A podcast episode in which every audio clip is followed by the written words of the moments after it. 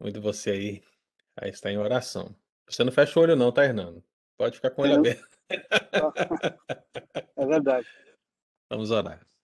Pai querido, nós queremos dar graças ao Senhor por esse dia, por esse momento, ó Pai oportuno que temos aqui na presença do Senhor. Dá-nos a graça, Deus, de avançarmos na presença do Senhor, em conhecimento, conhecimento da palavra de Deus, para que possamos saber como lidar, ó Pai, com as batalhas que estão diante de nós, principalmente aquelas que nós muitas vezes não conseguimos perceber, porque se dão no nível espiritual. Ajude-nos, ó Deus, a aprender mais, em nome de Jesus. Amém. Amém. Muito bem, irmão. Vamos ler aqui dois textos iniciais. Nós vamos ler três textos hoje, mas vamos ler dois textos iniciais para a gente começar. É Lucas, capítulo 7. Lucas, capítulo 7, versículo 21. E depois Lucas 8, versículo 2.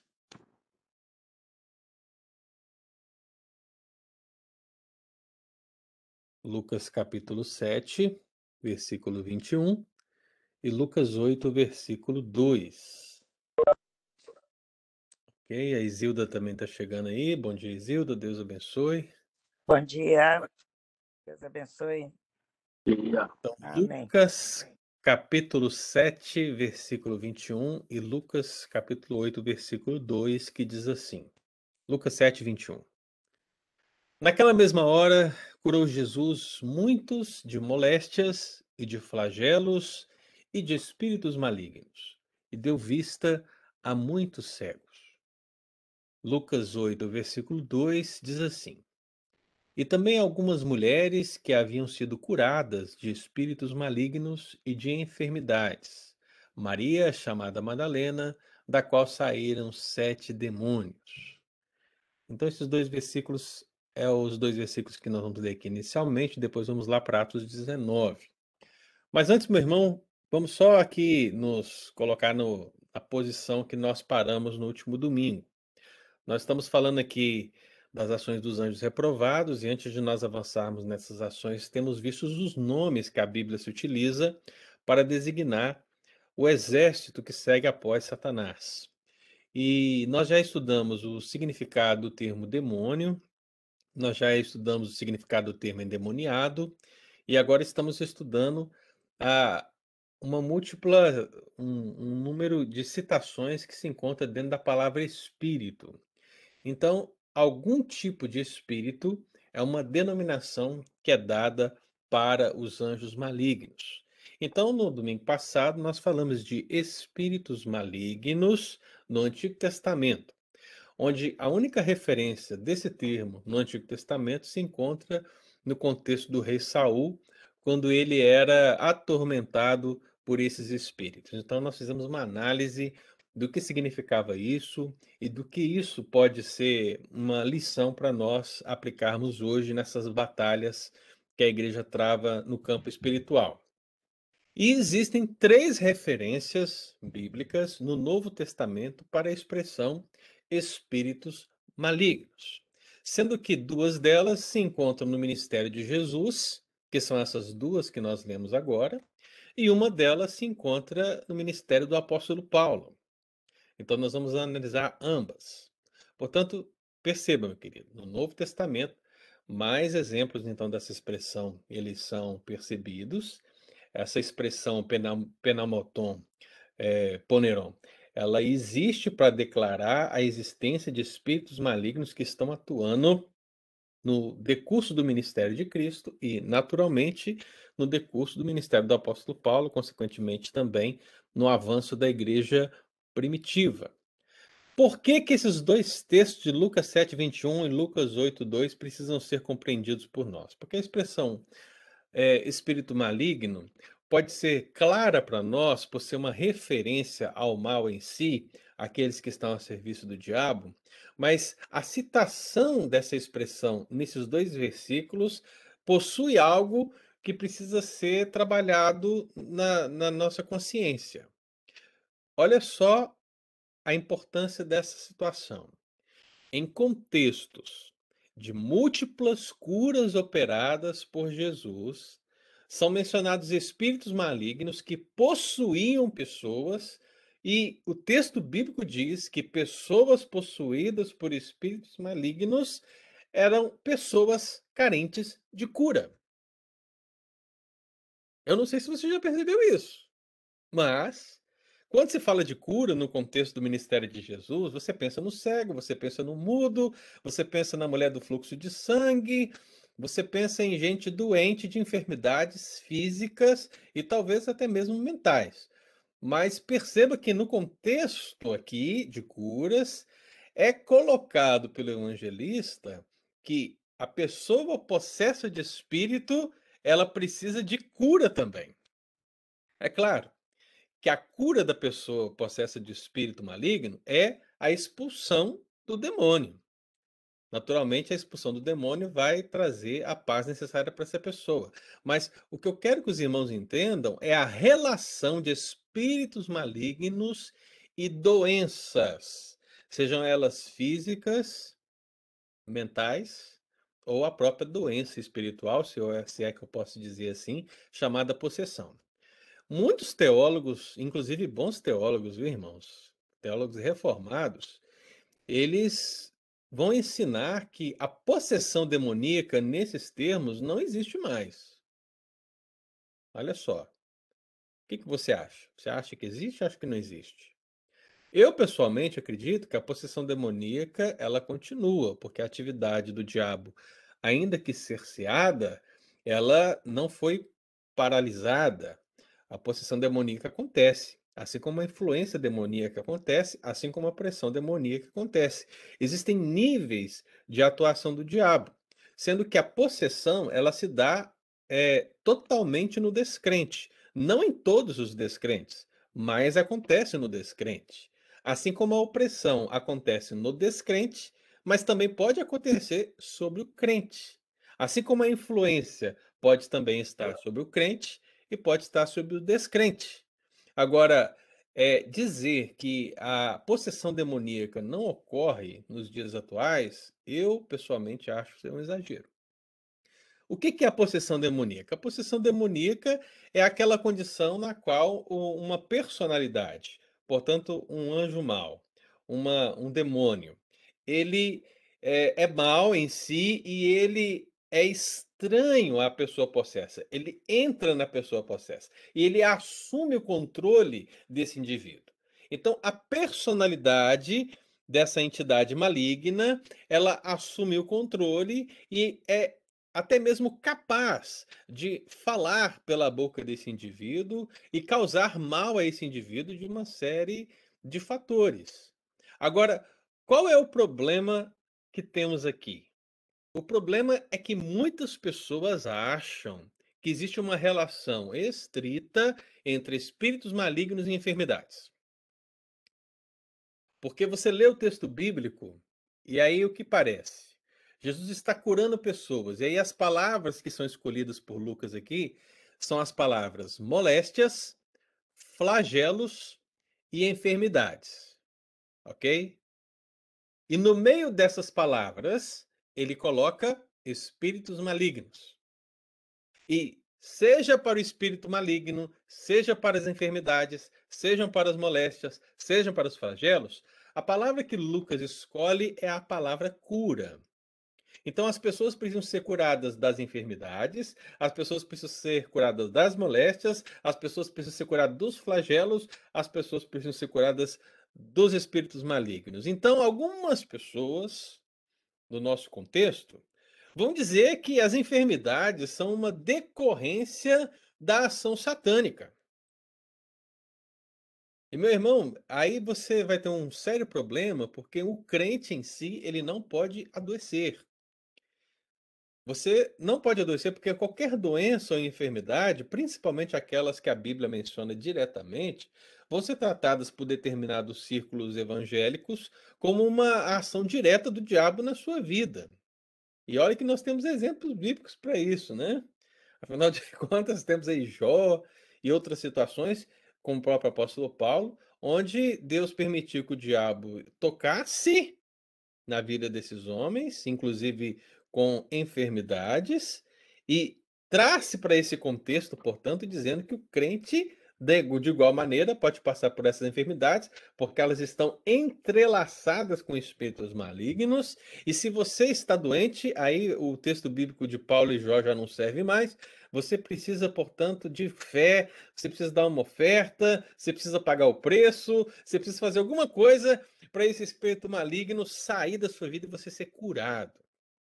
Porque Cristo levou na cruz, né, todas as nossas dores e enfermidades. Então, não cabe na vida do crente qualquer enfermidade.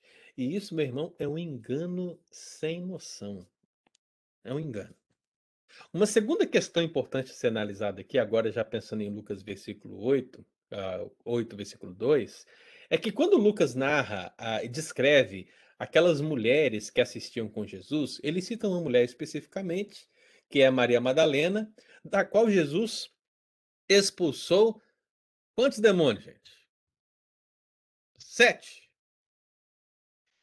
E aí, qual que é o problema? Qual é o problema? Qual era o, o pecado de Maria Madalena? Quem conhece a história bíblica, né? Sabe que o pecado de Maria Madalena era um pecado na ordem sexual.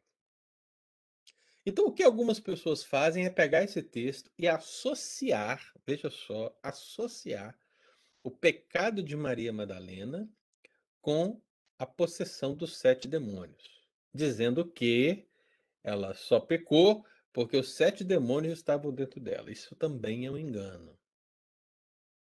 Nós não podemos, irmão, não existe base bíblica para você relacionar determinadas doenças a espíritos malignos.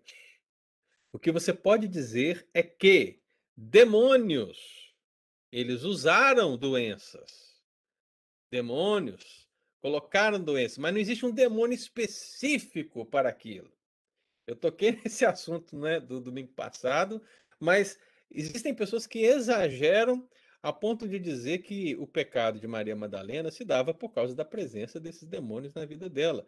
E, na verdade, e a situação tanto do pecado como dos demônios, seja a influência ou não, o nível que se deu, meu querido, tudo isso não é uma referência absoluta, onde todos aqueles que cometem pecado de prostituição têm sete demônios dentro dele. Entende a relação? Então as pessoas muitas vezes pegam esses textos, isolam esses textos e fazem essa ligação. Então por que, que esses dois textos são importantes no arcabouço de espíritos malignos? Não se sabe, guarde isso, viu, meu irmão? Não se sabe ao certo se essas enfermidades mencionadas, elas estão ligadas ao espírito que está sendo dito aí. Então o texto bíblico está falando das enfermidades e fala dos espíritos malignos. Será que essas enfermidades que são citadas, elas estão presentes por causa dos espíritos malignos? Ou será que Lucas está citando problemas físicos e problemas espirituais num contingente de pessoas? Não se sabe. O texto ele não é claro sobre qual é a referência exata dessa relação.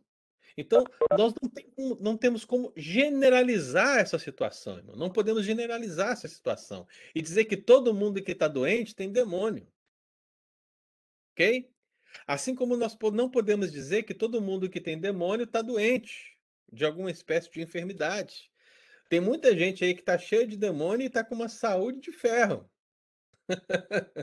então, não dá para fazer essa relação. Esse é um grande engano que as pessoas é, acabam cometendo na, na citação desses dois textos que nós mencionamos aqui. Então, perceba, ao tratar de espíritos malignos, aqui em Lucas 7, versículo 21 e Lucas 8, versículo 2, em nenhum dos textos podemos fazer uma associação de dizer que determinado pecado está relacionado aos espíritos malignos e que essa é uma situação que, que vai ser sempre presente na vida dos incrédulos e até mesmo dos crentes em determinados círculos religiosos. Não é isso que queremos. E por que não é, pastor? Eu vou dar aqui alguns exemplos. Perceba. Leia Mateus 4, 24. Você está com sua Bíblia aí? Lê comigo Mateus 4, 24. Vamos observar se isso é verdade.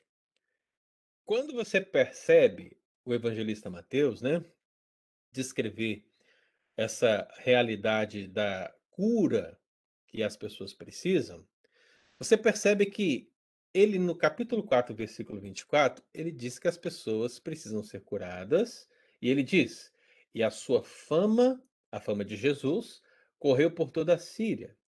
Trouxeram-lhe então todos os doentes. Veja, todos os doentes, acometido de várias enfermidades e tormentos. Então, perceba que Mateus está registrando que há uma sorte de enfermidades, há uma quantidade de enfermidades, há todo tipo de enfermidades. E aí ele explica quais são. E ele diz: endemoniados, lunáticos e paralíticos. Você acha que tinha mais? Com certeza. Não é só esses três grupos aí. Tinham vários outros problemas. Mas perceba que a citação de Mateus é suficiente. Por quê? Porque ele fala endemoniados, um problema espiritual que necessitava de cura. Depois ele fala lunáticos. Os lunáticos eram pessoas que tinham problemas mentais. Eles recebem esse nome porque havia uma crendice popular é, relacionada a eles e à lua, como se a lua tivesse uma interferência na mente da pessoa. Então, eles são chamados de lunáticos. Mas perceba que aqui lunáticos não é uma pessoa possessa de espírito, porque a pessoa possessa de espírito é o endemoniado. Então você tem um problema espiritual e você tem um lunático enquanto problema mental. E aí você tem o paralítico, que é um problema físico. Então você vê que Mateus, aqui em 4:24, ele coloca três coisas como que um resumo da ópera e ele coloca três níveis: espiritual, mental e físico. Então veja que as enfermidades são colocadas num aspecto geral. Agora você vai lá em 12, 22. Mateus 12, 22. Então aqui em Mateus 4, 24, você tem enfermidades diferentes e demônios. Então você tem uma enfermidade mental, uma enfermidade física e uma enfermidade espiritual, demônios. Já aqui em Mateus 12, 22, o que ele diz? Então lhe trouxeram um endemoniado, cego e mudo, e ele o curou, passando o mudo a falar e a ver. Então perceba que aqui, no caso de Mateus 12, 22, há um problema, há uma enfermidade espiritual, porque ele é endemoniado, com uma enfermidade física. Então, uma coisa está atrelada à outra. E por que, que uma coisa está atrelada à outra? Porque quando o demônio é expulso, ele passa a falar e a ver. Então fica bem evidente, ao meu ver, que o problema que ele estava tendo no aspecto físico era causado pelo problema em nível espiritual. Mas perceba, irmão, como isso não é uma regra absoluta, como alguns querem dizer. Você tem Mateus 4:24 tratando os problemas diferenciados. Aqui em 12:22 ele coloca o físico com o espiritual junto, porque é um outro caso. E quando você chega em Mateus 15:30, como ele descreve essa relação? Né? Ele diz aí, Mateus 15:30, e vieram a ele muitas multidões, trazendo consigo coxos, aleijados, cegos, mudos e outros muitos, e os largaram junto aos pés de Jesus, e ele os curou. Veja que não há uma citação sobre espíritos malignos nesse caso. Será que não havia? Não sei. Pode ser que se encaixe aí na expressão outros muitos. Mas veja que, meu irmão, não é relevante a citação, porque esses casos talvez foram os casos mais percebidos. Então você tem num primeiro momento, uma citação de enfermidades desassociadas de demônios. Você tem depois uma enfermidade associada com demônios. Depois você tem enfermidades sem demônio. então, veja, cada caso é um caso. Esse é o resultado que você tem que chegar. A leitura da palavra de Deus quanto a espíritos malignos aqui no Novo Testamento precisa te levar a entender que o demônio, ele pode atuar com uma enfermidade, mas isso não é uma regra absoluta. Se você achar que a enfermidade na vida de alguém é uma regra absoluta, quando essa está endemoniada, você vai ter um problema sério, porque crentes adoecem. E, é, e esse adoecer de um crente pode ser uma opressão maligna, como pode ser por causa da idade, pode ser a chegada do chamado de Deus na vida dele, pode ser porque ele comeu mal, pode ser por um monte de coisa. Por que, que você vai generalizar tudo em torno dos demônios? Para criar um, um, um show, um culto show, um espetáculo para expulsar os demônios e as pessoas ficarem então, é, nossa, veja, é, foi expulso o demônio e as pessoas acreditarem que Deus está ali por causa desse forçar da presença espiritual no culto. Então, nós precisamos ter muito cuidado, irmão, com o que nós temos é, visto e ouvido por aí. Espíritos malignos existem, Existe toda essa relação com as enfermidades, como nós acabamos de ver aqui, mas é preciso ressaltar que, acima de qualquer coisa, enfermidades com demônios, enfermidades sem demônios, enfermidades e demônios, seja aquilo que você observar na Escritura, não existe uma regra absoluta que coloque prostituição e sete demônios como uma, uma, uma regra para ser seguida. Esse é um caso específico de Maria Madalena, assim como o texto de Mateus 4 é um caso específico, assim como o caso de Mateus 12 é um texto específico, assim como o caso de Mateus 15 é um evento específico. E se essa é a leitura que nós vamos fazendo da Bíblia, naturalmente a leitura que nós temos que fazer no nosso dia a dia é a mesma. Tratar cada caso como um caso específico, tendo o pano de fundo da Escritura para que nós possamos entender todas as coisas. Então, a perguntinha para nós aqui no final dessa, da leitura desses dois versículos é: Pastor, pode alguém endemoniado receber uma doença por causa dessa possessão demoníaca? Eu acredito que sim. Afinal, a Bíblia diz que sim.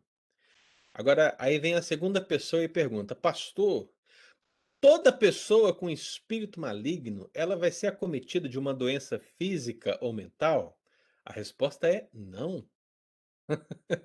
a resposta é não. Essa não é uma, uma situação. Poder é uma coisa. Agora, que será sempre é outra coisa. Então, a generalização, em muitos aspectos da escritura, irmão, ela leva ao engano. Né? Então, tenha cuidado quando for pensar nesse tema.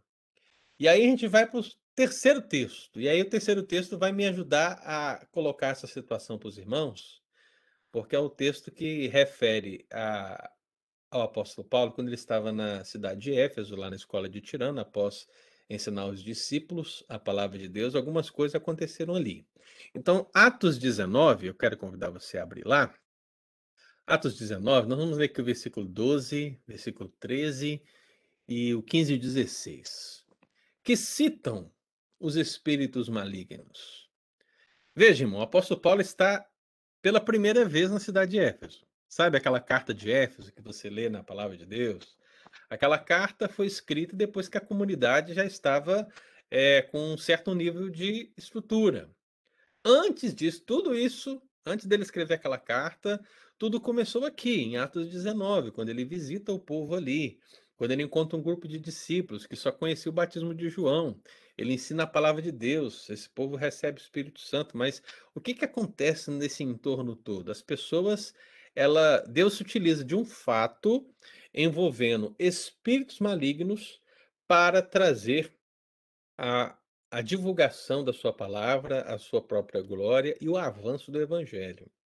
Então, aqui em Atos 19, versículo 12, diz assim: O apóstolo Paulo estava fazendo sinais, prodígios, né? E aí diz o texto: a ponto de levarem aos enfermos lenços e aventais do seu uso pessoal, diante dos quais as enfermidades fugiam das suas vítimas e os espíritos malignos se retiravam. É interessante que até aqui mesmo você vê que existe uma, uma desassociação né, entre enfermidades e espíritos malignos.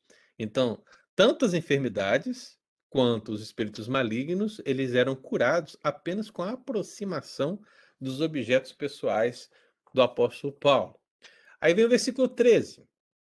E alguns judeus, exorcistas ambulantes, tentaram invocar o nome do Senhor Jesus sobre possessos de espíritos malignos, dizendo: Esconjuro-vos por Jesus, a quem Paulo prega.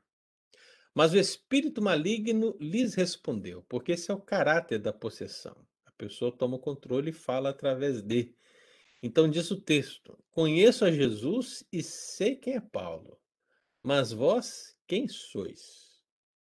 E o possesso do espírito maligno saltou sobre eles, subjugando a todos, e de tal modo prevaleceu contra eles que, desnudos e feridos, fugiram daquela casa. Olha, esse é um dos textos que envolve demônio na Bíblia, irmão, que causa mais espanto nas pessoas, viu? Esse evento é, envolve o apóstolo Paulo, na cidade de Éfeso, e em determinado momento Lucas registra que havia um sacerdote, um sumo sacerdote, possivelmente alguém que só tinha nome, porque historicamente você não encontra nenhum sumo sacerdote chamado Seva, e isso é muito comum, irmãos. Né? Não, precisa ficar. É, ah, não existe um aspecto histórico de Seva. Olha, tem muita gente que se chama pastor por aí que não é pastor, não é verdade? Então é a mesma coisa. Tem gente dizendo que é Cristo, e não é. Então, não tenha nenhum receio de entender esse aspecto. Então, aquele homem chamado Seva, ele se intitulava sacerdote ou, ou sumo sacerdote. Ele tinha sete filhos. Então perceba que eles eram exorcistas ambulantes. E esse aspecto do exorcista ambulante, ele também não é algo é, novo no contexto judaico. Na verdade, se você ler o livro de Atos dos Apóstolos, você vai encontrar outros mágicos por aí, né? Como um que chamava, inclusive, Bar Jesus, né? E isso é muito comum no contexto dos primeiros séculos da, da era cristã, porque havia um aspecto mágico de, de levar as pessoas a seguirem após outras a partir de sinais, de eventos. Então, Cristo, por exemplo, ele como Messias verdadeiro, muitos outros, no seu próprio contexto, se apresentaram como Messias. Muitos outros. Por isso que Gamaliel, foi Gamaliel, né? ele disse: Olha, se essa obra é de Deus, ela vai prosperar. Se essa obra é de Deus, ela vai cair. Porque haviam muitos que se levantavam dizendo: Ah, eu sou Messias, eu sou Messias, eu sou Messias. Gamaliel já tinha essa, essa convicção. Então, naturalmente, meu amado, se você pesquisar um pouco, você vai encontrar testemunhos dessa realidade é, no meio da história judaica. E é interessante que eu procurei um específico para narrar para os irmãos, e claro, eu acho que um dos historiadores que são mais importantes para o nosso entendimento aqui nesse caso é, por exemplo, Flávio Josefo, porque ele está historiando o aspecto do Império Romano e em loco mais próximo dessa realidade do que nós. Ele cita um episódio, não esse episódio, irmão, mas para você ver como é que essas coisas aconteciam. Ele cita um episódio de um exorcista judeu que se chamava Eleazar. então, olha para você ver, o cara se chamava Eleazar. Esse Eleazar, ele expulsava os demônios, só que eles não, ele não expulsava os demônios é, em nome de Jesus. Ele expulsava os demônios em nome de Salomão. Salomão, olha para você ver. Por que Salomão, né? A gente podia escolher tantos nomes, mas Salomão por causa da sua sabedoria, né? por ter sido um rei de Israel, aquela coisa. O nome de Salomão é um nome proeminente. Se você expulsasse o nome de Ângelo, acho que não daria muito certo. Mas o nome de Salomão já é um nome assim impactante, né? Então, o que, que aconteceu com esse Eleazar? Esse Eleazar, ele costumava é, realizar essas, esses ministérios itinerantes de expulsão de espíritos malignos, inclusive na presença do imperador Vespasiano. Vespasiano foi um dos imperadores de Roma. Então, olha para você ver. na presença do imperador Vespasiano, na presença dos seus filhos e na presença de muitos capitães do seu exército, Eleazar, ele se dizia um exorcista que expulsava espíritos malignos das pessoas através do nome de Salomão. Aí o que é mais engraçado, irmão, é como se dava essa cura. Você quer saber como é que se dava o show? Eu vou te explicar. Imagina só, o imperador, os filhos dele e os capitães vendo essa situação. E Flávio José ele vai e escreve o seguinte, ele diz, olha, eu achei interessante narrar isso aqui para se saber como era, né? Então não era nenhuma questão de que isso de fato era uma verdade, ele só descreveu o show. Então como era o show? Era muito simples. A pessoa que tinha um espírito maligno nela, o que, que ele fazia? Ele prendia o nariz, ele prendia o nariz do possesso, um anel. E nesse anel tinha uma raiz, uma raiz fincada, uma raiz especial. Porque, veja, exorcistas ambulantes e mágicos, eles estão entrelaçados. Então, é, esconjuros, palavras, nomes, raízes, tudo isso faz parte de um arcabouço, né? Então, pegava-se um anel com uma raiz e pendurava no nariz do possesso de espírito maligno. O que que acontecia? Como essa raiz era uma raiz poderosa, né? Que, inclusive, vão dizer que o próprio Salomão se utilizava dela, eu não sei qual a raiz, meu irmão, viu? E ainda bem que eu não sei porque se o pessoal ficar sabendo aí, principalmente brasileiro, né? Vai querer fazer chá dessa raiz aí para tomar. para curar, né? Não, olha, ele usava uma raiz lá qualquer que Salomão diz ele que usava, né? Então o que acontecia? Quando o demônio respirava pelo nariz, porque ele está dentro da pessoa, então quando ele respirava, o, o cheiro da raiz, da poderosa raiz utilizada por Salomão, o demônio ele caía ele se quedava no chão. E aí ele saía da pessoa, porque ele não suportava né, o cheiro da raiz e, e do nome de Salomão. Aí o que que Eleazar fazia? Para o show ficar mais, mais convincente, o que, que ele fazia? Ele colocava uma bacia d'água na frente do demônio, ali na frente do endemoniado, e ele dizia que na hora que o demônio saísse, a bacia ela ia a água né, ia sair dali, ia mexer, ou ia acontecer qualquer outra coisa nesse sentido. E geralmente ele citava ali as esconjurações pelo nome de Salomão, e ele conseguia então fazer que essa bacia de água, esse copo d'água, essa água, ele mexesse ou caísse para dizer, ó, viu? O espírito maligno, ele se retirou da vida da pessoa. Então o espírito obedeceu à voz de comando e saiu. Então veja, meu irmão, que isso acontece, é uma descrição narrada por Flávio José, que é um historiador é, romano. E ele descreve isso, que isso aconteceu na presença do imperador Vespasiano. Aí você acha que isso não ia acontecer no contexto do dia a dia do povo judeu? O tempo todo. Então, essa citação dos sacerdotes, do Seva e dos seus filhos, que também deviam ser algum tipo de sacerdotes, né, titulados sacerdotes, é muito comum. E eles, então, certamente o que acontecia é basicamente isso, irmão. Os esconjuros, as mágicas, as artimanhas que eles queriam utilizar para expulsar os demônios não estavam dando certo. Só que tinha um senhor que estava fazendo grandes sinais, operando maravilhas, expulsando demônios por um nome específico. Qual o nome? Jesus. Então, Seva e seus filhos, eles são aquilo que nós chamamos hoje de pragmáticos. o que, que é uma pessoa pragmática? É aquela pessoa que faz o que está funcionando. Né? O pragmático em si não é uma coisa ruim, viu, irmão? Ser pragmático não é uma coisa ruim. O importante é o que é ruim muitas vezes é o pragmatismo. É a ideia de você querer só fazer aquilo que aparentemente está dando certo, né? E quando o pragmatismo entra na igreja, aí é um problema sério, porque o que, que funciona para atrair as pessoas? Nem, nem sempre o que é pragmático é bíblico, entende? Então, pragmatismo é um problema. Agora, ser pragmático não é essencialmente algo ruim. Mas eles foram pragmáticos no sentido de perceberem que o nome de Jesus era o nome da vez, né? Então vamos, vamos expulsar os demônios através desse nome de Jesus. E o grande problema aqui, meu irmão, é que os filhos do sacerdote serva, eles não têm autoridade. Veja, o nome de Jesus não é um nome mágico. Claro, o nome de Jesus ele tem poder.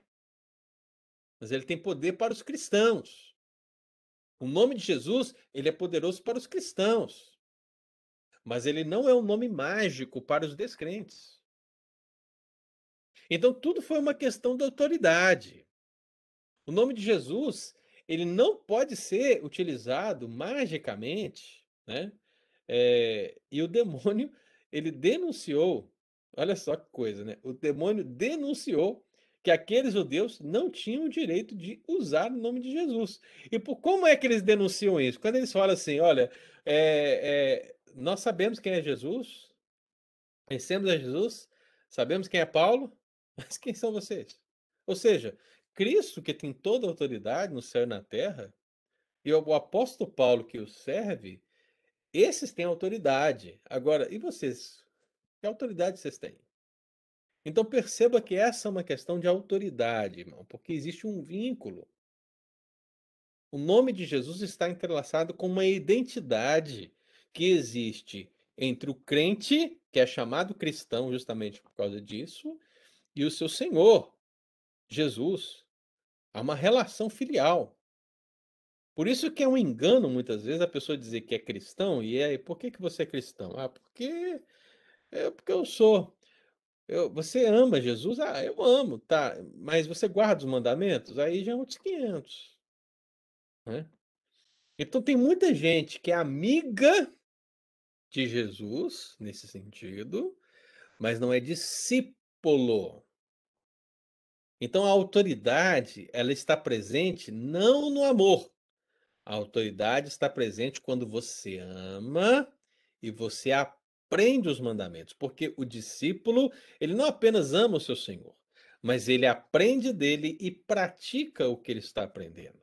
Então a relação muitas vezes da falta de autoridade da igreja é porque em muitas vezes o discurso de parte daqueles que estão dentro da igreja é apenas um discurso de meras palavras. Não existe uma identidade. São como esses filhos do sacerdote Seva que citam o nome de Jesus, como um aspecto religioso, com aspecto mágico, com aspecto repetitivo apenas, e mas que não existe um vínculo profundo, uma intimidade verdadeira. E aí, meu irmão, se não existe isso, não há autoridade para avançar sobre quaisquer problemas, sejam eles físicos, mentais e espirituais. Então, aqui nesse texto de Atos 19, a gente tem aqui algo muito importante para a gente destacar. Os espíritos malignos, eles possuíam as pessoas e podiam ser retirados delas. Né? Eles podiam possuir e podiam ser retirados. Então, apesar de ser um evento exclusivo é, em muitos aspectos no Novo Testamento, o que eu entendo dessa realidade, meu irmão, é que precisamos olhar para esse texto e ter em mente se nós temos uma identidade com Cristo. Muitos cristãos que têm é, medo de encarar um pouco a realidade espiritual têm medo porque não se veem identificados com Cristo.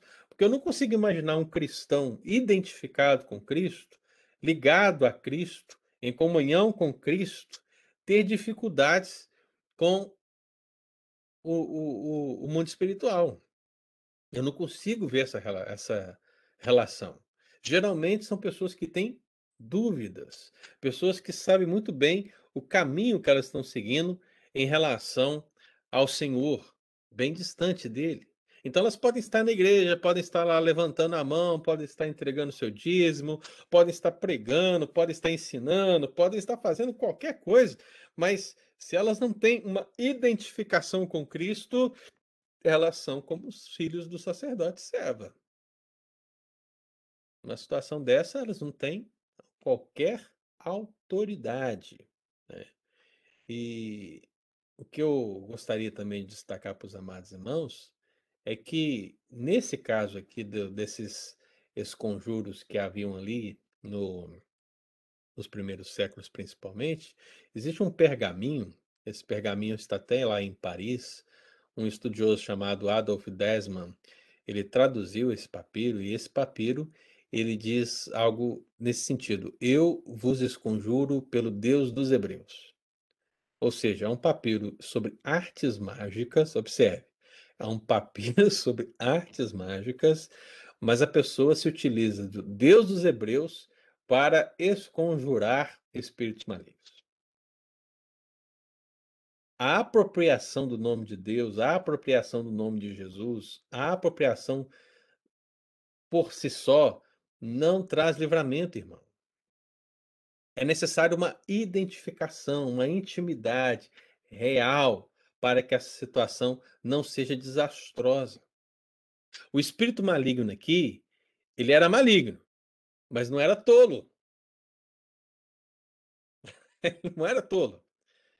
O demônio sabe quem é Jesus, ele sabe quem é Paulo, mas desconhece a autoridade daqueles homens, que queriam apenas o quê? Publicidade, irmão.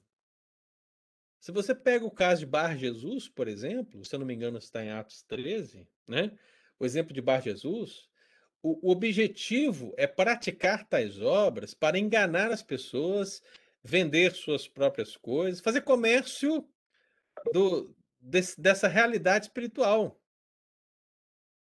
Esse é o objetivo. Então aqueles homens queriam chamar para si, eh, talvez essa publicidade, nós também podemos expulsar demônios como o apóstolo Paulo, mas não foi o que aconteceu. O que aconteceu? Veja, sobre 7 filhos. Se você levar em conta que esses 7 filhos eram adultos, vamos dizer assim, né, então você tem 7 homens, 7 homens aí já formados, e o que acontece?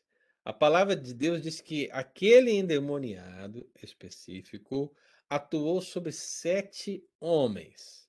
Então, o que aconteceu com esses 7 homens? Que não tinham a autoridade para expulsar aquele demônio. O texto bíblico diz que o demônio, o espírito maligno, saltou sobre eles. Ou seja, se lançou sobre eles. Meu irmão, não é um pulinho de 30 centímetros, tá? Deve ter sido algo assim tenebroso. Possessão demoníaca é algo tenebrosa.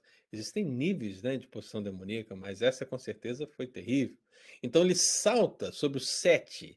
Então é possível que estava indo de um para com o outro, porque eram 7 irmãos. Mas um, um endemoniado estava dando conta de saltar sobre 7. Então o texto bíblico continua. Subjugou, saltou, depois subjugou, ou seja, dominou. A palavra aí para subjugar, né, é a palavra para ser senhor de, ou seja, dominou. Então, como é que uma pessoa segura 7, irmãos? Me explica aí, né? Como é como é que uma pessoa segura 7? É, já é difícil 7 segurar 1, no caso de um endemoniado. Agora imagine um demônio segurando 7. Ou seja, ele estava tomando conta da situação a tal ponto que esse se esse número maior não representava nenhuma vantagem para os 7, porque eles estavam sendo dominados de alguma maneira. O texto ainda diz: "Prevaleceu sobre eles". O que que significa prevalecer sobre eles? A palavra é usada no sentido de foi se demonstrou mais forte do que eles. Então você veja, olha, ele lançou sobre os 7, dominou os 7, se mostrou mais forte do que os 7, e aí o que acontece? Humilha os 7. Porque a palavra de Deus diz que eles foram desnudados. O que é ser desnudado, irmão? É ficar sem roupa.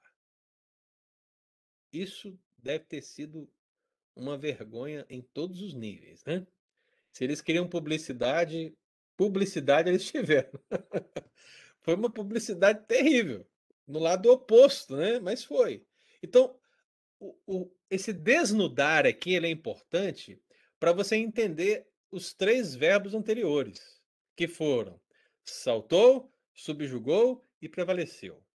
Então, eles o o espírito maligno, ele dominou de tal maneira, se revelou mais forte de tal maneira, saltou de tal maneira sobre eles, que as roupas daqueles homens foram rasgadas. E não apenas isso, termina o texto, né. Feriu-os. Feriu-os. E aí a palavra grega para ferir aqui, porque de repente, né, o o pessoal pode pensar que esse ferir aí é um cortezinho, né, aquele cortezinho, assim, que dá: "Ah, eu feri aqui", né. Não, irmão, a palavra grega aí é a palavra traumatizo. É é em grego é traumatizo mesmo, tá. Então, você mas você para o português, você já traz a ideia de traumatismo.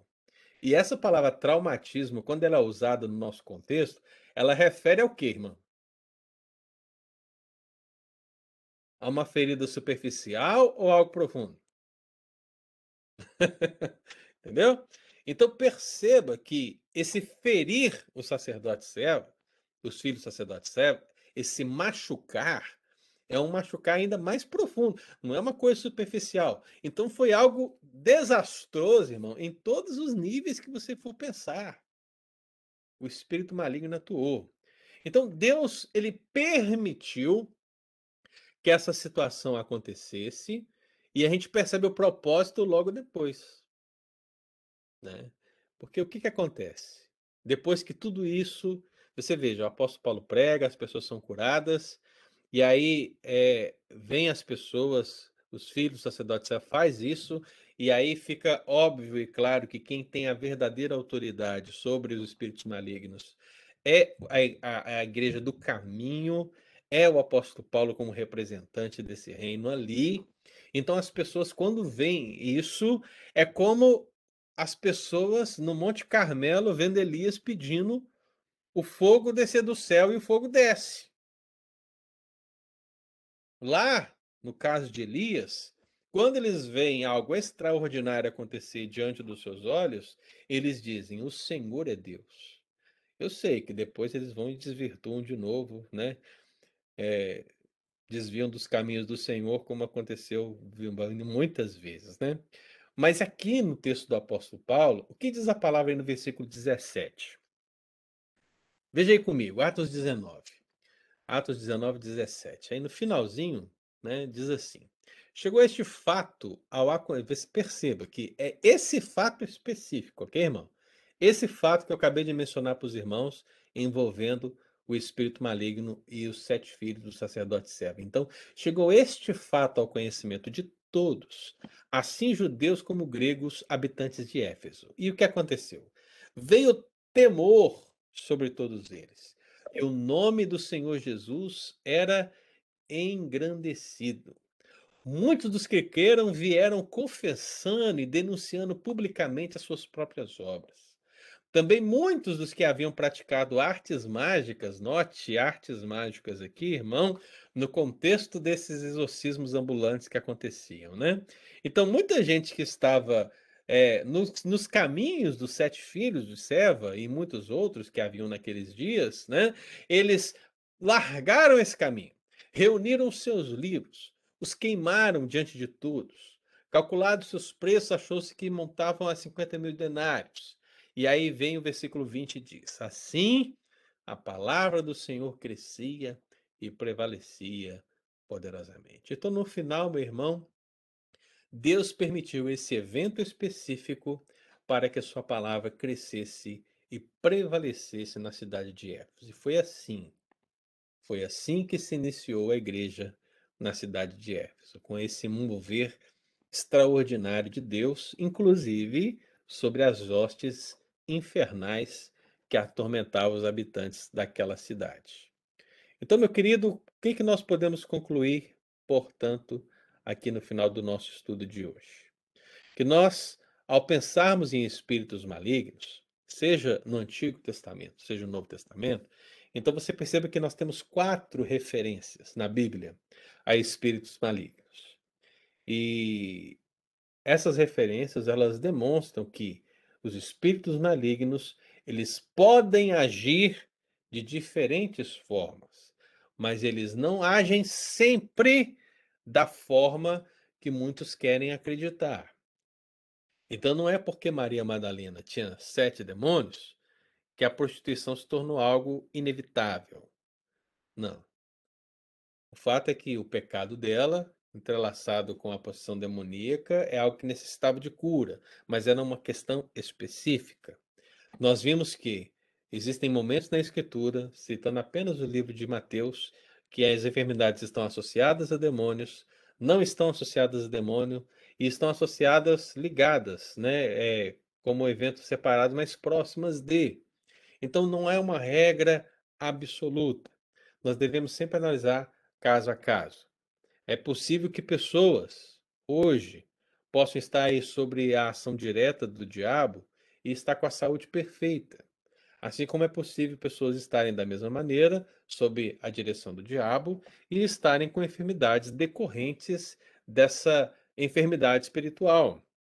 Agora, se você expulsa o demônio, necessariamente não quer dizer que a pessoa será cura, curada da sua enfermidade física. Assim como é verdade também que um crente que não tem demônio, que tem o Espírito Santo dentro dele, ele pode estar enfermo. E essa enfermidade não quer dizer que é uma ação do diabo. Pode ser consequência natural do pecado original, ou seja, de Adão e Eva, o seu envelhecimento natural, pode ser por uma questão própria do tempo chegado, ou pode ser também uma ação do diabo, uma influência diabólica, uma permissão divina. Agora, em todas essas questões, meu irmão, o que temos que ter sempre no nosso coração é a palavra de Deus para o apóstolo Paulo. A tua graça me basta. Então, a graça do Senhor nos basta em qualquer situação, porque isso é o revelar dessa identidade que existe entre nós e o Senhor. E tudo, meu irmão, para mim, nesse aspecto de batalha espiritual, tem a ver com essa identidade. Porque se você vai para uma batalha sem ter uma relação direta com o general, meu querido, você não tem apoio de ninguém. Você não tem ninguém ao seu lado, você está sozinho numa batalha. Você não tem autoridade. Então é importante você estar totalmente cônscio de quem você é, quem você serve, uma identidade, uma intimidade, uma vida diante do Senhor, para que diante das múltiplas batalhas que estarão diante da sua vida, sejam aquelas no nível espiritual, sejam aquelas no nível terreal, você, meu querido irmão, possa reconhecer que a graça do Senhor te basta e que ele vai te ajudar em todas essas batalhas. Então, ele te dará a capacidade de discernir quando é só enfermidade, ele te dará a capacidade de discernir quando é uma questão espiritual, ele te dará a capacidade de discernir quando for as duas coisas juntas, ele te dará a capacidade de discernir quando não é nenhuma coisa nem outra, é só gente querendo é, disfarçar uma situação. Você vai entender essas realidades. Então, tenha em mente no seu coração sempre essa verdade. Eu me lembro aqui de um, de um acontecimento que aconteceu quando eu era lá da UMP, lá no Brasil, né? Ainda nem nem sonhava ir para o seminário, né? E aconteceu algo interessante no congresso de jovens que eu fui uma vez, né?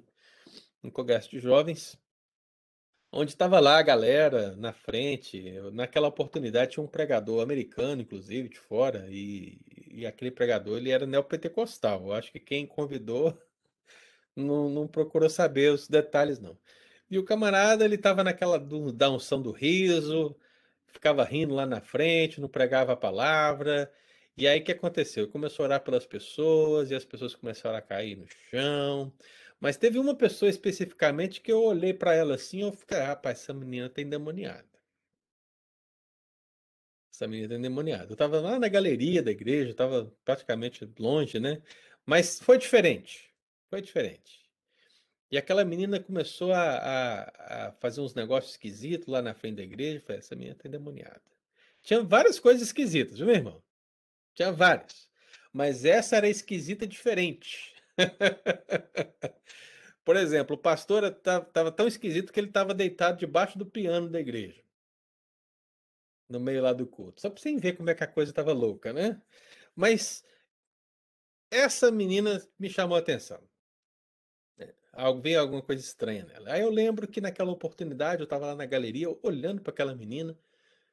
E, e aí chegou um pastor, né, lá da, da nossa região, na porta da igreja. Ele olhou e ele viu aquela menina também, né? Por que eu sei que ele viu aquela menina também?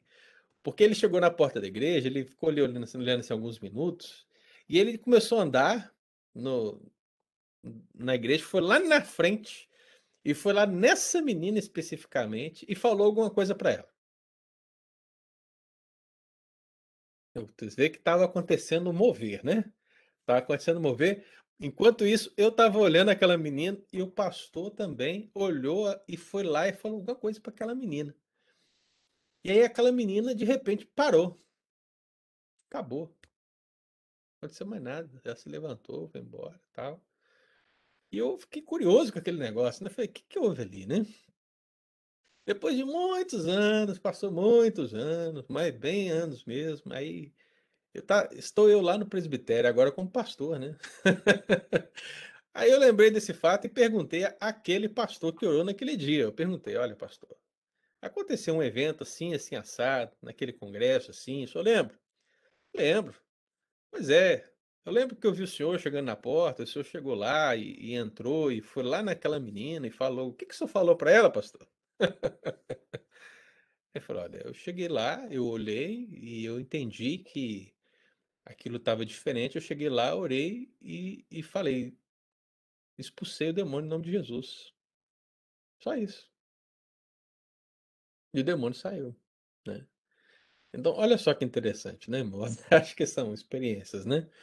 Mas perceba assim como eu estava lá na galeria, né? Nem eu conversei com o pastor e o pastor chegou ele olhou, mas os, tanto o olho dele como o olho ficou assim, encucado com uma pessoa especial no meio daquela loucura toda que estava acontecendo ali, né?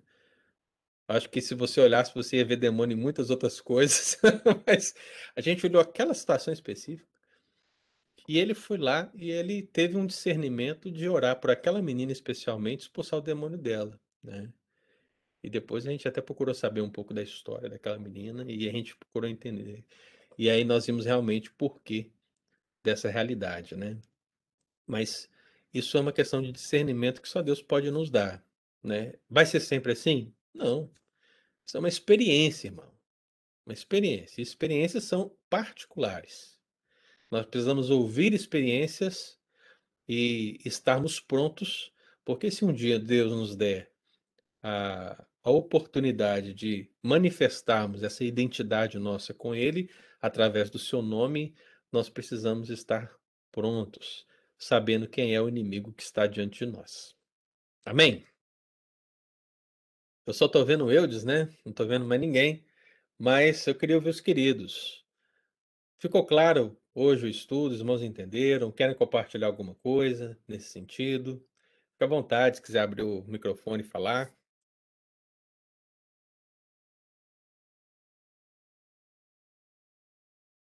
Para mim ficou claro. Achei interessante esses textos que você que você nos trouxe para que a gente guarde esses textos, né? às vezes até em mente, né? Uhum. Para em situações a gente saber usar e às vezes ensinar outras pessoas, ajudar outras pessoas que têm dificuldade com essas coisas, né? Sim. E, e, esse discernimento aí da hora e de uma determinada situação, como você falou, é algo que Deus vai dar né, para o filho dele, né? É. você está em plena comunhão com Deus, Deus certamente vai mostrar para você se aquilo ali é ou não é, né? Sim, inclusive esse é até um dos dons que são listados, né, na, uhum. No Novo Testamento. Apesar de que muitos pastores são sensacionistas, né, mas eu pessoalmente não sou. Eu sou continuista quanto aos dons ordinários. Eu entendo que isso é um dom ordinário, né? Eu não uhum. entendo que isso é um dom extraordinário. Então, eu acho que é um dom importante para a igreja ainda, né? Então eu creio que Deus pode dar esse discernimento. Né? E, e, e só concluindo, né, pastor? Eu acho que é, é questão assim, uma, uma, é uma experiência, né? Às vezes pessoal, ou, ou até única na vida de uma pessoa, né? Você se deparar com uma situação assim. E isso não pode virar uma regra, né? Tipo assim, não posso, é, se eu vi uma experiência assim, eu posso até contar para edificação dos outros, mas não querer que isso aí seja uma. É, não isso tem que acontecer a partir de agora. Se não acontece é porque você não é crente ou porque a igreja é a igreja fria. Não, não tem nada a ver, né? Sim, sim. Pra você ter uma ideia, só para a gente dar mais um exemplo prático aqui, né? É, aqui, porque tem uma relação interessante Estados Unidos e Brasil, porque aqui no, no Brasil você tem hotel e motel, né? Uhum. O hotel é onde você vai dormir. O motel é onde os casais geralmente vai para ter relações sexuais, né? E aí o que acontece? Os movimentos neopentecostais vão dizer o quê? Olha, Motel é um lugar de habitação de demônios. Entendeu? Porque as pessoas vão ali para fazer coisas erradas. Note, eu entendo, não estou nem defendendo que você pode ou não ir no motel no, no caso do Brasil. A questão é, veja, veja como se coloca o lugar como foco da ação demoníaca, né? Quando na verdade a pessoa que tem demônio, ela pode agir com o demônio dentro do hotel, na casa dela, na rua, no carro, qualquer lugar. Por que o motel? Qual é o problema com o motel? A gente quer botar o demônio nos lugares. A gente quer criar uma esfera demoníaca que não existe, né? É, e falar dessas coisas dessa maneira. Então, a gente precisa abrir o nosso entendimento para entender que, assim como a igreja não é o, o, o, templo construído por mãos humanas, né? a igreja é a comunidade dos eleitos que foram chamados e remidos pelo sangue de Cristo, assim também é o universo de espíritos malignos. Eles não se concentram num lugar específico, eles se concentram naqueles que ele mesmo, a Bíblia mesmo chama de filhos da desobediência. E os filhos da desobediência não estão só no botel, tem muitos deles dentro da igreja. né? Tem muitos dentro da igreja. Tem muitos que trabalham com você, comigo, né? Olha, estão aí ao, ao nosso redor, né? Então, veja que não, não podemos criar essa, essa, essa esfera como muitos têm admitido, entender que isso é muito maior do que a gente pode imaginar, né? Diga, Iraci. Pastor, pode falar de todos. Ah, se parar no estudo aí, só assim, só complementando e curiosidade, é interessante, é uma realidade, mas, assim, para minha experiência, eu nunca vi uma pessoa demoniada. Pelo que eu vejo, que a Bíblia relata, entendeu? me leva, pelo que você tratou aí, bíblico, né? Como é que é ações demoníacas, como é que as pessoas é, trabalham na, na, na, diante da Bíblia, que reflete, né, com Paulo. Que eu vejo assim, a, em primeiro lugar, talvez seja uma pergunta, talvez seja um comentário o demônio ele ele ele está debaixo né do, do comando de Deus. É, eu acho que o demônio ele, ele não faz nada por, por, pela pela vontade dele. Eu acho que Deus tem que autorizar que ele faça alguma coisa é? em primeiro lugar. Em segundo lugar assim é, por exemplo a gente vê Judas vê é, tanto igual no Velho Testamento mesmo ali que que Deus concedia que o demônio agisse na vida das pessoas para poder atormentar. A, a minha pergunta talvez seja uma pergunta assim, é, uma pessoa que realmente ela, ela crê em Cristo e tem essa intimidade, ele, acho que não tem assim, esse medo, esse temor de demônio, porque eu acho que está selado, eu acho que, assim, é, às vezes a, muita, já vi muitas pessoas, às vezes, tem que ser um pouco de temor quando fala nisso ou qualquer coisa, porque acho que não tem uma segurança, né? Diante de Deus. Porque é, eu, antes de me converter, eu, eu não acreditava que existia esse negócio de demônio, nem, nem, assim, nem acreditava muito que existia um Deus, assim, como eles falavam. Depois que eu conheci a palavra, que eu tive base, hoje, assim, eu creio que assim, eu não tenho, sim, um pingo de medo de, de deparar com uma pessoa demoniada. Assim. Eu nunca vi, mas eu acho que se eu deparasse, eu acho que eu não teria muito Uhum. medo ou qualquer coisa, porque eu acho que eu creio que o maior que está em nós do que está no mundo. Então, assim, eu não tenho um pingo de medo de andar sozinho à noite ou encontrar com um demônio enfurecido. Então, uhum. assim, a, eu vejo você falando na igreja, às vezes, às vezes assim, a gente tem esse sentimento que o demônio tem poder, que tem que age, que pode. Acho que sim, pode até ter, mas se Deus permitir. Certo. Nós estamos debaixo, da, né, debaixo de, da, do poder de Deus, nós estamos debaixo da graça de Cristo. Nós não somos perfeitos, mas né, através de Cristo, né, a gente é. Acho que duas coisas nesse caso aí, assim, a gente pode destacar, né? De, claro, Deus está no controle absoluto de tudo, inclusive do diabo, né? Agora, existe uma relação própria no sentido de que aqueles que não estão em Cristo naturalmente estão com o diabo. Né? Mesmo que ele não saiba disso, mas está. Né? Porque é o que a Bíblia diz, Efésios 2. Os filhos da desobediência, ou seja, aqueles que não são da obediência em Cristo, são os filhos da desobediência. Esses andam conforme o príncipe da potestade do ar. É esse espírito que atua sobre os filhos da desobediência. Então, existe uma ordem natural, vamos dizer assim, porque lhes pertence. Então, o diabo naturalmente já faz esse trabalho com aqueles que não estão em Cristo Jesus. Não em nível de possessão, mas em nível de comando. Né? Ele já dirige a vida dessas pessoas a fim de mantê-las na cegueira, longe dos caminhos do Senhor e muitas outras maneiras que a gente pode analisar. É por isso que a gente prega o evangelho para poder alcançar essas pessoas que estão cegas, né? Como talvez muitos de nós já o fomos, né? E segunda coisa interessante é que as pessoas têm medo de encontrar um diabo, um demônio, uma possessão demoníaca, por causa dos seus pecados, né? Ou seja, muitas vezes pecados ocultos.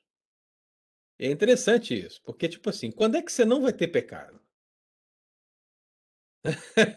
quando é que você vai estar assim, santo para poder expulsar um demônio? mas não é, não é, não é eu. Nunca, né?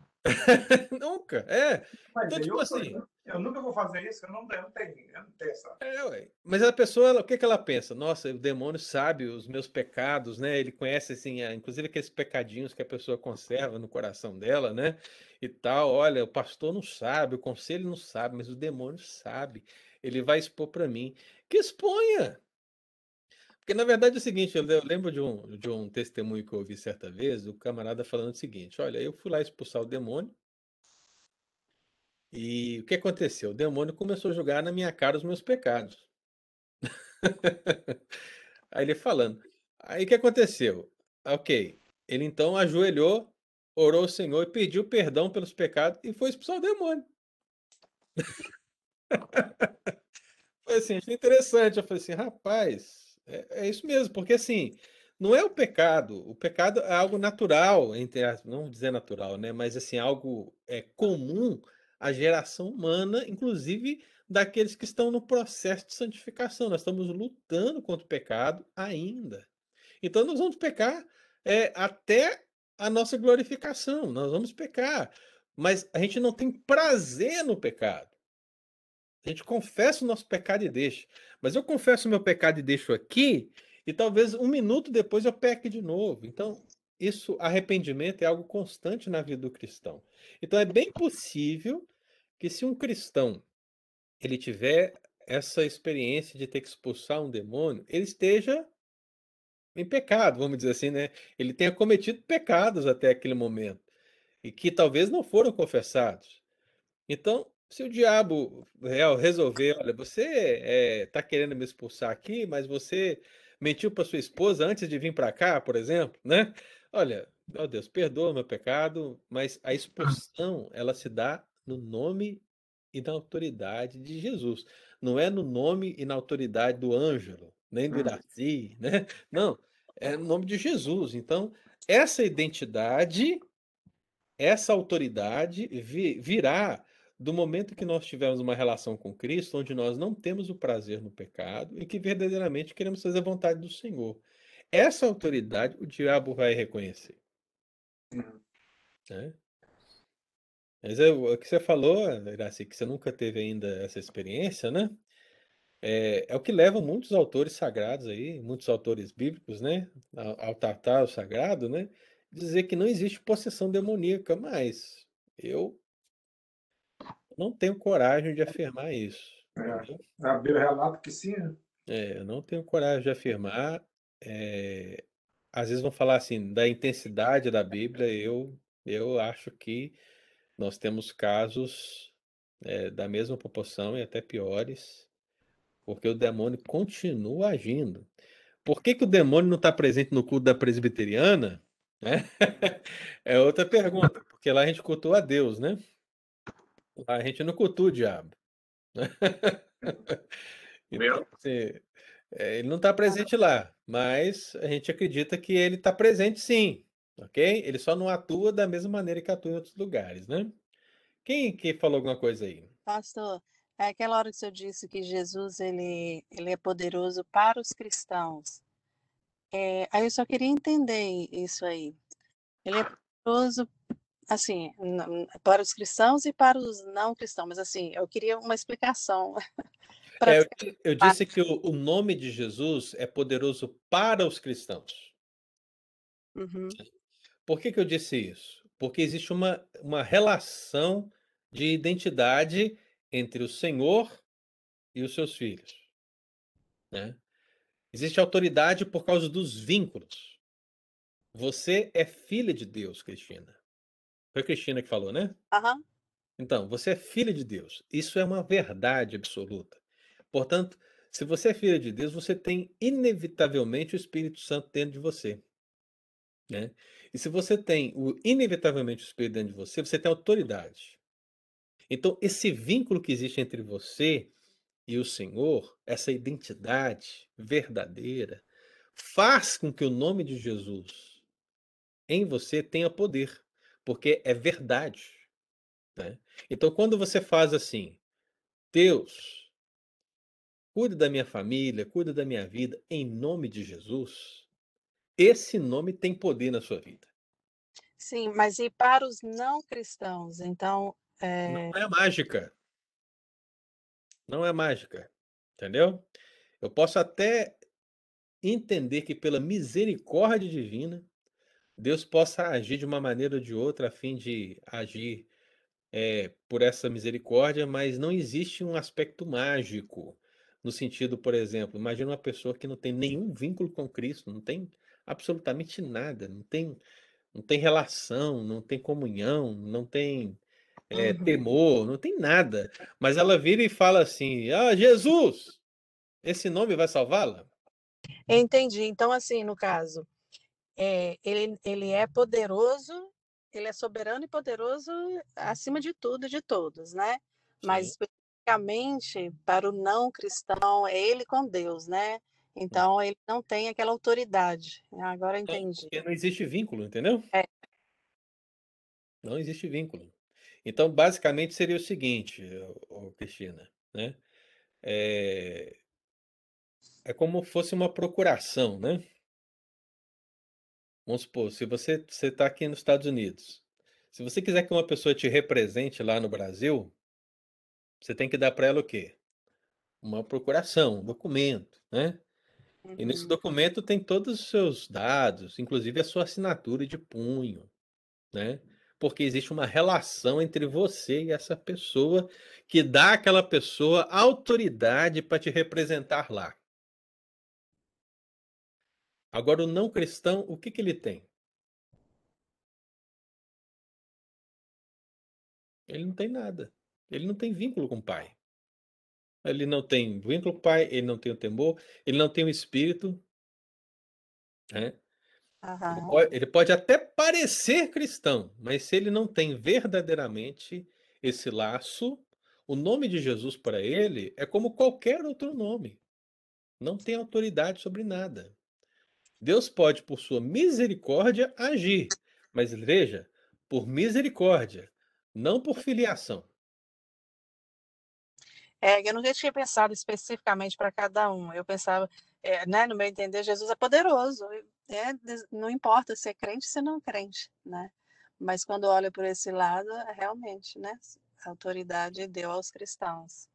Não, e você vê que é o que o texto bíblico disse, né? É. Atos 19. Então, quando os filhos, olha, veja, judeus. É, é engraçado que eu sabia, mas assim, parece que tem hora que a, é. fica assim, que a gente fica um pouco é, confusa. Falei, mas Jesus é poder. Mas, se você observa, observa comigo que eles eram judeus, não eram? E carregavam o título de sacerdotes. Ou seja, eles eram do povo de Deus, entre aspas, tá? o povo político, vamos dizer assim, né? Porque eles são da nação judaica, né? Aham. E eles estavam levando sobre eles um título que remetia a, ao sacerdócio judaico que Deus determinou no Antigo Testamento. Ok? Mas quando eles vão expulsar o demônio, eles falam: Nós expulsamos no nome de Jesus a quem Paulo prega. O demônio não viu autoridade neles. Entendeu? Então, a citação do nome de Jesus não adiantou absolutamente nada para um judeu com título de sacerdote. Verdade. Né? Então, veja, se a pessoa não tem um vínculo verdadeiro com Cristo, que faz dela um cristão, de fato, né? O nome de Jesus é um nome qualquer, infelizmente é isso, é a verdade pura, né? Verdade. Mas acima de tudo, viu, Cristina? O nome de Jesus é poderoso, sempre foi. Mas lembre-se que essa é sempre uma relação dele com o seu povo, nesse sentido que nós estamos falando aqui, né? Realmente. Aham. Deu para entender? Sim, amém. Beleza. Mas alguém quer comentar, gente? Eu tô vendo que a Lu tá aí hoje também. Lu que estava sumida, né? Desaparecida. Corrida. Pastor, eu queria acrescentar uma coisa e, e até mesmo fazer uma pergunta. Vou ligar minha câmera aqui. É, dentro do que o Iraci falou, é, diferente dele, né? Que eu cresci num lar espírita, então, então eu via muito possessão demoníaca, espíritos malignos, enfim, né? Uhum. E é feio mesmo, sabe? Todas as vezes eu ficava assim tremendo de medo, né? Mesmo porque eu não gostava de estar naquele ambiente, pela misericórdia de Deus. E teve um dia, não sei se eu compartilhei isso já com o senhor ou com alguém, mas enfim, teve um dia que o meu pai lá, que era médium, recebeu um espírito, que era o de dizer de luz, né? E esse espírito é o que aconselhava todo mundo, era o chefão, assim, o melhor de todos que tinha, né? Uhum. E esse espírito veio no meu pai nessa noite veio justo em minha direção. Uhum. E aí ele ficou na minha frente, meu pai tentando, o espírito lá, né, que estava no meu pai e tal, tentando dar o passe, tentando ver o que estava em mim que estava incomodando. Uhum. E ali ele falou várias línguas. Eu vi ali, pastor, parecia, hoje eu vejo, assim, não sei se eu tô certa, que parecia que era uma luta espiritual mesmo, sabe? Que o negócio bufava, suava, horrível. E aí ele tentou e ele ficou assim uns 10 minutos na minha frente, passando a mão na minha cabeça, falando, eu não entendendo nada e no final, assim, depois desses 10 minutos, ele falou assim: "É, tem alguma coisa nela que está atrapalhando a nossa reunião, está tentando impedir a nossa reunião de dar continuidade. Mas mesmo assim nós vamos continuar. Uhum. E isso marcou meu coração, principalmente depois que eu converti, sabe? Uhum. eu pensei assim, gente, é, eu creio que podia já ser o Espírito Santo de Deus ali, tentando me convencer, me tirar dali, eu não sei. E depois desse dia, por incrível assim, pelo, pela misericórdia de Deus, eu nunca mais participei das reuniões. Eu consegui fugir. Teve um dia que eu fui para escondi debaixo da cama, eu inventava mil e uma coisas para não participar. Uhum. E aí o senhor acha assim que nesse caso eu estava num ambiente totalmente não cristão, né? Apesar que eles falavam o nome de Jesus lá, Allan Kardec, mesa branca, eles lê o Evangelho segundo o Espiritismo, fala de Jesus, ora em nome de Jesus, tudo. Tudo em vão, lógico. Mas o senhor acredita que poderia já ser o Espírito Santo que estava ali tentando me convencer? Porque também eu fico assim, o Espírito Santo habita a gente depois que a gente converte, certo? Certo? Eu acho que naquele dia eu não era convertida ainda. Com certeza não era. Como que, que, que o Celebrita. acha que é? Então, já havia um aspecto na sua vida, né? E eu acho que isso é muito comum na vida de qualquer pessoa que você vai conversar que é convertida, né? Que é o aspecto da preservação. Né? Hum, Deus ele preserva o seu povo antes mesmo dele se converter. né? certo. Deus ele tem um cuidado com as pessoas quem ele amou. né? Às Uhum. vezes eu olho para minha vida, Deus permitiu certas coisas na minha vida e outras não. E eu olho para trás e eu vejo que muitas das coisas que Deus me preservou foi para que realmente eu chegasse num determinado dia e Uhum. recebesse Ele como Senhor e Salvador da minha vida. Né? Então Deus te preservou desse aspecto especificamente, mas em outros Ele não te preservou. Né? E claro que em todas as coisas Ele fez para que em determinado tempo você também recebesse Jesus como Senhor Salvador da sua vida. Né? Uhum. Então, nesse aspecto, como uma, uma questão de batalha espiritual, eu não tenho dúvida de que já era Deus ali, não Amém. permitindo, como o próprio é, Iraci deixou aí bem claro, né?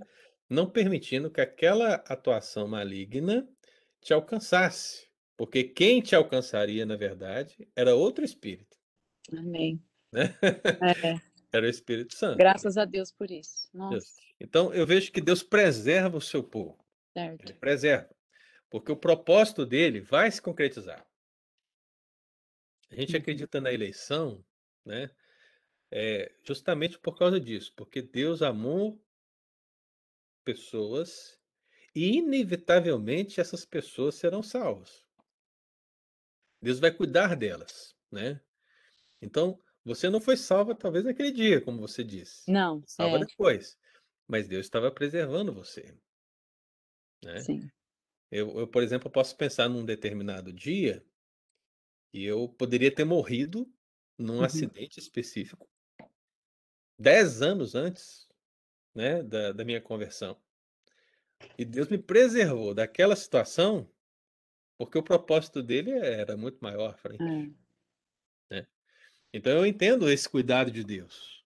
Então seria creio, o assim, cuidado que- de Deus mesmo, não que o Espírito Santo já estava em mim mesmo. Era o cuidado do Sim. Senhor ali. Eu não acredito, por exemplo, assim, que eu, ou até mesmo o diabo, teria poder de me matar antes que os propósitos de Deus concluíssem na minha vida. Né? Porque Deus, ele vai cumprir o propósito dele em nós. Então ele cumpriu na sua vida, e eu entendo que essa preservação se deu nesse momento, como você mesmo percebe, né? Como É. você mesmo percebeu. Ixi, foram várias experiências, pastor. Um dia, se Deus der permissão, eu vou com- compartilhando. É, você que vivenciou esse aspecto do espiritismo, você vai ter várias experiências, né? Para Nossa, descrever. A angelologia, os estudos, Senhor, tem sido muito bom para mim, tenho aprendido muito. Até os que eu perco, eu vou lá no YouTube e assisto, porque tem esclarecido muita coisa desse lado espiritual, assim, dos anjos, né? Sim, sim. Obrigada. Amém. Deus abençoe, viu? Amém. Amém, queridos? Foi Muito bom. Amém. Só Tá. lembrando, os queridos irmãos, é que agora nós temos aí o estudo domingo que vem, né? E depois a gente vai dar uma pausa na nossa sala para o mês de agosto, porque no mês de agosto, como o pastor Pedro não vai estar aí, e só vai estar eu, aí eu vou dar uma classe especial para todos os membros que quiserem participar da IBD, né? O tema já está aí no e-mail de vocês, né? Nós vamos fazer cinco estudos bíblicos sobre como vencer as tentações, ok? Como vencer as tentações. Então, eu vou estar aí ministrando alguns estudos sobre essa área. Vamos analisar a tentação de Jesus no deserto, vamos analisar algumas questões relacionadas a isso, para fortificar os crentes na batalha do dia a dia. Vai ser um estudo mais prático, mas não menos profundo, né? Então, eu conto com a presença dos queridos irmãos no mês de agosto, né? Quem sabe aí eh, fazendo um compromisso de estar aos cinco domingos, né? Mas vai ser bênção. Amém, irmãos? Amém. Obrigado, pastor. Pois é, eu tenho, eu tenho até um livro nessa área, hein? Se quiser, eu posso até disponibilizar aí depois, hein? Tá bom. Disponibilizo sim. Tá bom, meus irmãos. Deus abençoe e Obrigado. ótimo domingo para Tá, todos, viu? Tchau. Amém. Deus Bom domingo. abençoe. Uma delícia de aula. É bom Amém, demais? Obrigada. Obrigado. Obrigada. Tchau. Obrigado, pastor. Até mais, querido.